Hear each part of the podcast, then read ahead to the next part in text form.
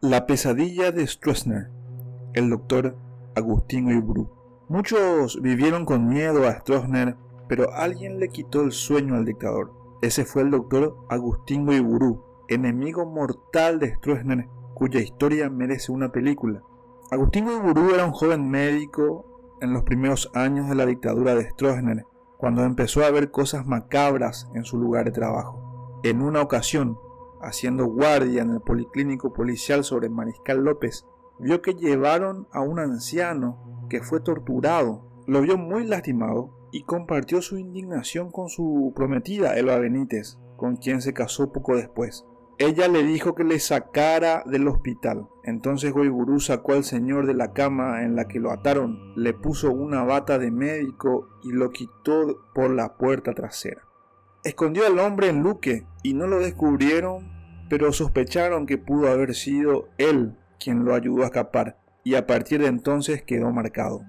No era buen momento para ser un médico con principios, justo en el hospital donde la dictadura llevaba a sus torturados. Allí las autoridades esperaban que los médicos sean cómplices e inventen causas falsas en los certificados de defunción para tapar la tortura. Otra joven médica con sentido de ética y que también trabajaba en el policlínico era Gladys Meilinger de Saneman. Ella había acostado en una cama, boca abajo y tapado con sábanas, a un conscripto con heridas infectadas y aguzanadas. Su superior le había dado 200 sablazos. La doctora Meilinger trató de denunciar el caso ante el director del hospital y después en el mismísimo Palacio de López, pero no le dieron cabida a la denuncia. Hechos de tortura ocurrían con frecuencia. El caso que cambió el destino de la doctora y de Goiburú en mayo de 1958 fue cuando murió un joven de 29 años llamado Milciades Alcides Vareiro por golpes recibidos bajo tortura. Ramón Duarte Vera, el temido jefe de la policía, quería un certificado de defunción que diga que murió de un infarto. Los doctores Agustín y Gladys se negaron y pidieron una autopsia. Duarte Vera se puso furioso e hizo una reunión con todo el personal del hospital en el que se despachó con todo contra ellos. Gladys Meilinger renunció al día siguiente y Goiburu se solidarizó con ella. Esto le costó pasar a la clandestinidad escondiéndose en casas de amigos. Uiburu pidió asilo en la embajada de Uruguay, pero la dictadura le complicó el traslado. Decidió salir discretamente de la embajada y fue a la frontera con Argentina, en Itapúa, escondido en un camión que llevaba carbón. Cruzó el Paraná en una canoa y se refugió en Misiones, Argentina. Allí vivió un tiempo en un pueblo llamado Santa Ana, donde más tarde se mudaron su esposa e hijos quienes habían sufrido hostigamiento policial y humillantes allanamientos a su vivienda en Asunción. Tiempo después, se mudaron a Posadas, y desde su exilio los Guiburú recibían noticias de todos los crímenes estronistas, y a veces esas noticias llegaban de manera muy dramática y directa. Llegaron a ver cadáveres de jóvenes con rastros de tortura flotando en el río Paraná. Algunos de los cuales fueron enterrados por el doctor Goiburú. Agustín Goiburú era colorado y se acercó al Mopoco, movimiento popular colorado bajo el liderazgo de Epifanio Méndez Fleitas. Fue la principal oposición de Stroessner dentro del coloradismo. Mantuvo correspondencia con otros exiliados del grupo, entre ellos Enrique Riera Padre. Les tentaba la posibilidad de derrocar a la dictadura en una carta de 1960, Weiburú escribió a Riera, el quehacer grandioso al que nos llama la patria me lleva hacia sus fronteras. Quiero, deseo que la juventud paraguaya sin distinción diga al unísono basta ya y que entremos en nuestro suelo sin pedir misericordia a los miserables. En una de sus respuestas, Riera, también colorado del movimiento popular colorado, le dijo que estaba pagando el pecado colorado, el haber sumido al país en 13 años de dictadura. En 1962, Uigurú y otros planearon el robo de un avión de transporte aéreo militar en Encarnación.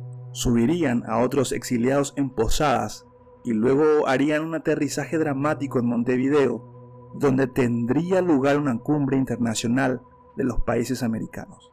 Allí, una ruidosa denuncia del régimen de Stroessner ante el mundo entero tendría lugar.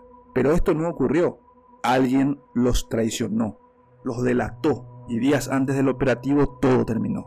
Y cuando fueron a Encarnación los compañeros de Goiburú fueron arrestados.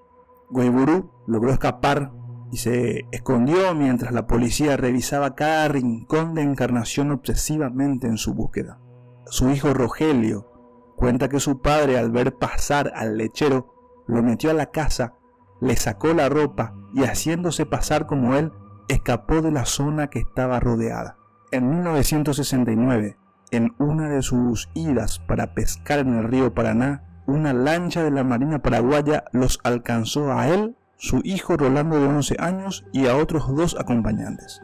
Todos fueron arrestados e iban maniatados en la lancha, bajo la atenta mirada de una ametralladora. Cuando apuntaron a su hijo, no aguantó la rabia y gritó, Oficial, métase esa ametralladora en el culo carajo, en vez de apuntarle a un niño. Y después le lanzó al oficial, al mando de la lancha, aquella amenaza tan paraguaya. Angante yayoto payeuta tapepo ipe. A Agustín Gurú lo llevaron preso a Asunción.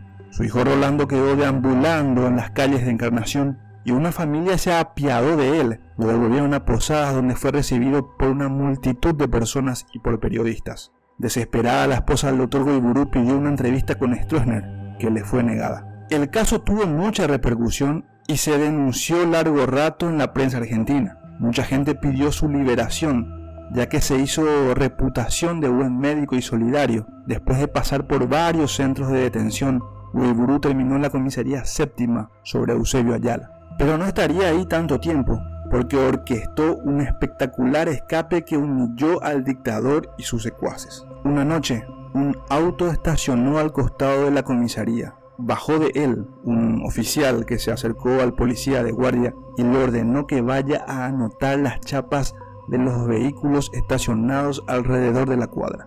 El detalle era que el oficial era uno falso.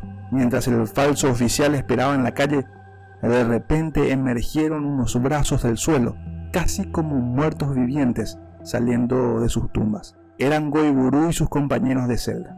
Salían del túnel que habían cavado, subieron al auto y todos mantuvieron un silencio sepulcral hasta que algunas cuadras después gritaron ¡Viva la libertad! ¡Viva el Paraguay! ¡Viva! Y hubo una explosión de alegría. Cuando los policías entraron a las celdas impresos, encontraron una carta escrita por Goiburú en la que despotricaba fuertemente contra ellos. Y entre otras cosas decía, ofreceremos a vuestras balas de revólveres y fusiles nuestra sangre por nuestra libertad. Una dictadura extrema provoca reacciones extremas y por ello Goiburú llegó a convencerse de que su deber patriótico era terminar con la vida de Stroessner. Llegó a planear poner una bomba en una tumba cercana a la del padre de Stroessner y que le reviente cuando lo visitara. El plan fue cancelado. También compraron explosivos que escondieron en un canasto de chipa que explotaría al pasar Stroessner al costado de la Plaza Uruguaya. En una ocasión el control detonante falló, en otra pasaron estudiantes y el encargado no quiso víctimas colaterales. Según una versión, el coronel Cubas, padre de Paraguayo Cubas, este le habría enviado un rifle al doctor Goiburú y un cassette en el que le decía que ojalá le sirva para acabar con la tiranía en el Paraguay. Y así Goiburú y sus compañeros siguieron conspirando, y Stroessner y los suyos tampoco se quedaron quietos. Todo el tiempo ocurrían cosas raras alrededor de Goiburú. Lo espiaban y en todo momento veían la forma de secuestrarlo. Para alejarse de los peligros de la dictadura decidió mudarse a Paraná, Entre Ríos, provincia de Argentina. Esto le sirvió para ganar tiempo, pero no lo salvaría. Mediante el plan Cóndor, los aparatos represivos de la región cooperaban entre ellos para que sus opositores no encuentren refugio al cruzar las fronteras. En 1976 subió la Junta Militar en Argentina.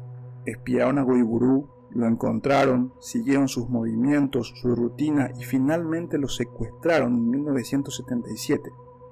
Y nunca más se volvió a ver o saber de él. Fácilmente se puede presumir que fue torturado y asesinado en Asunción, y así terminó la historia de ese idealista que se llamó Agustín Guiburú, el emblema de la más visible resistencia a la tiranía en aquellos tiempos.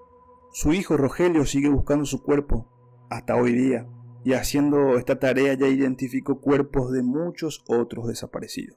Si te gustó el video, compartilo. Mi nombre es Alejandro Amarilla. Nos encontramos en un próximo video de radiopar.com.